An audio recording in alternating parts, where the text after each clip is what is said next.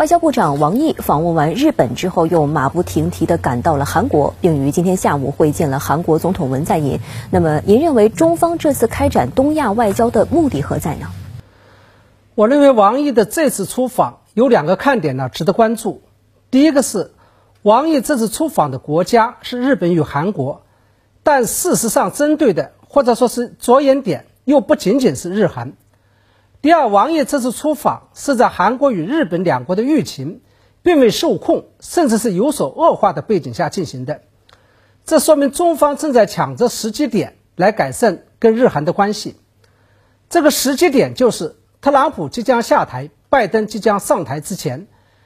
也就是美国总统正处于交接期的这个时间窗口。呃，中方啊，就借这个时机点，正在未雨绸缪，在外交上主动出击。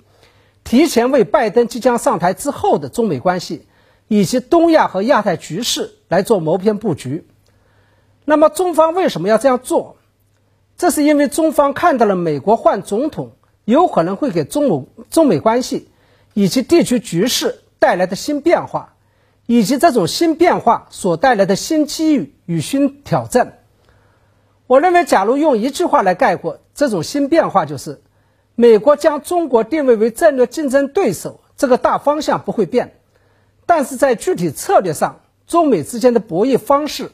可能会由特朗普执政四年的中美单挑，变成拜登执政时期的对华群狼战术。具体来讲，就是特朗普的对华政策虽然看上去很凶悍，在中美经贸、香港与台湾问题上都给中国造成了困扰。但是由于他的外交政策属于乱权初期，没有章法，不重视盟友的作用，也不重视多边贸易，让中国在中日、中韩以及跟东盟的关系上迎来了喘息机会，并让中国成功的促成了 RCEP 的签订。相反，拜登上台之后，虽然表面上的对华政策可能会相对温和，不太可能会那么张牙舞爪。但是就会偏重于在大战略上的谋篇布局，包括拉拢日韩、重续奥巴马的亚太再平衡战略，以及经济上重新加入到 CPTPP 中来。正是在这种情况下，中方在此时重点出击，改善跟日韩的关系，就是要在当前特朗普基本上不管事儿，同时拜登又管不了事的时候，提前拆招，化解拜登上台之后。极有可能重新建起的对华政治、经济、军事围堵战略。嗯，那中方在化解拜登上台之后的美国对华战略方面，又有哪些可以利用的策略和手段呢？其实，进入到十一月份以来，也就是在美国国内正在为大选结果而吵得不可开交，特朗普拒绝承认大选结果，并且正准备以司法手段来推翻选举结果的时候，中方已经在争分夺秒。在政治、经济与外交上打出了一系列的密集组合拳。首先，一个重锤就是在区域经济合作方面拿出了诚意，释放了善意，促成了 RCEP 的签订。我认为这一招的战略价值既是政治与安全层面的，也是经济层面的。在经济层面，是为了拆解拜登上台之后有可能重新进行的 CPTPP 战略，使得美国即使重新加入 CPTPP。它对中国的负面作用也会极大的降低。在政治与安全层面，由于中国进一步夯实了中国与亚太地区国家，包括东盟、日本、韩国的经济合作与共同利益基础，那未来拜登政府在对华主打的意识形态牌与安与安全牌的时候，区内国家就会有所顾忌，至少不敢跟得太紧。除此之外，为了应对拜登上台之后，美国可能重新加入 CPTPP 的态势，中方还摆出了以攻为守的姿态，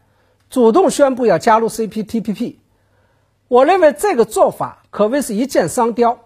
一个方面，我知道你美国可能会利用 CPTPP 在经济上围堵我，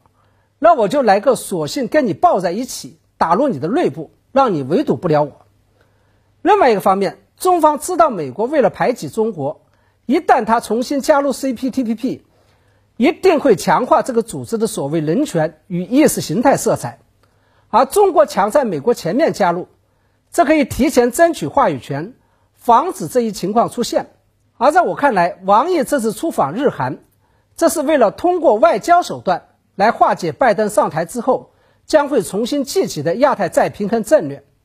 所以，王毅这次访问日本，重点谈的就是钓鱼岛问题，并且为了平息钓鱼岛主权纠纷，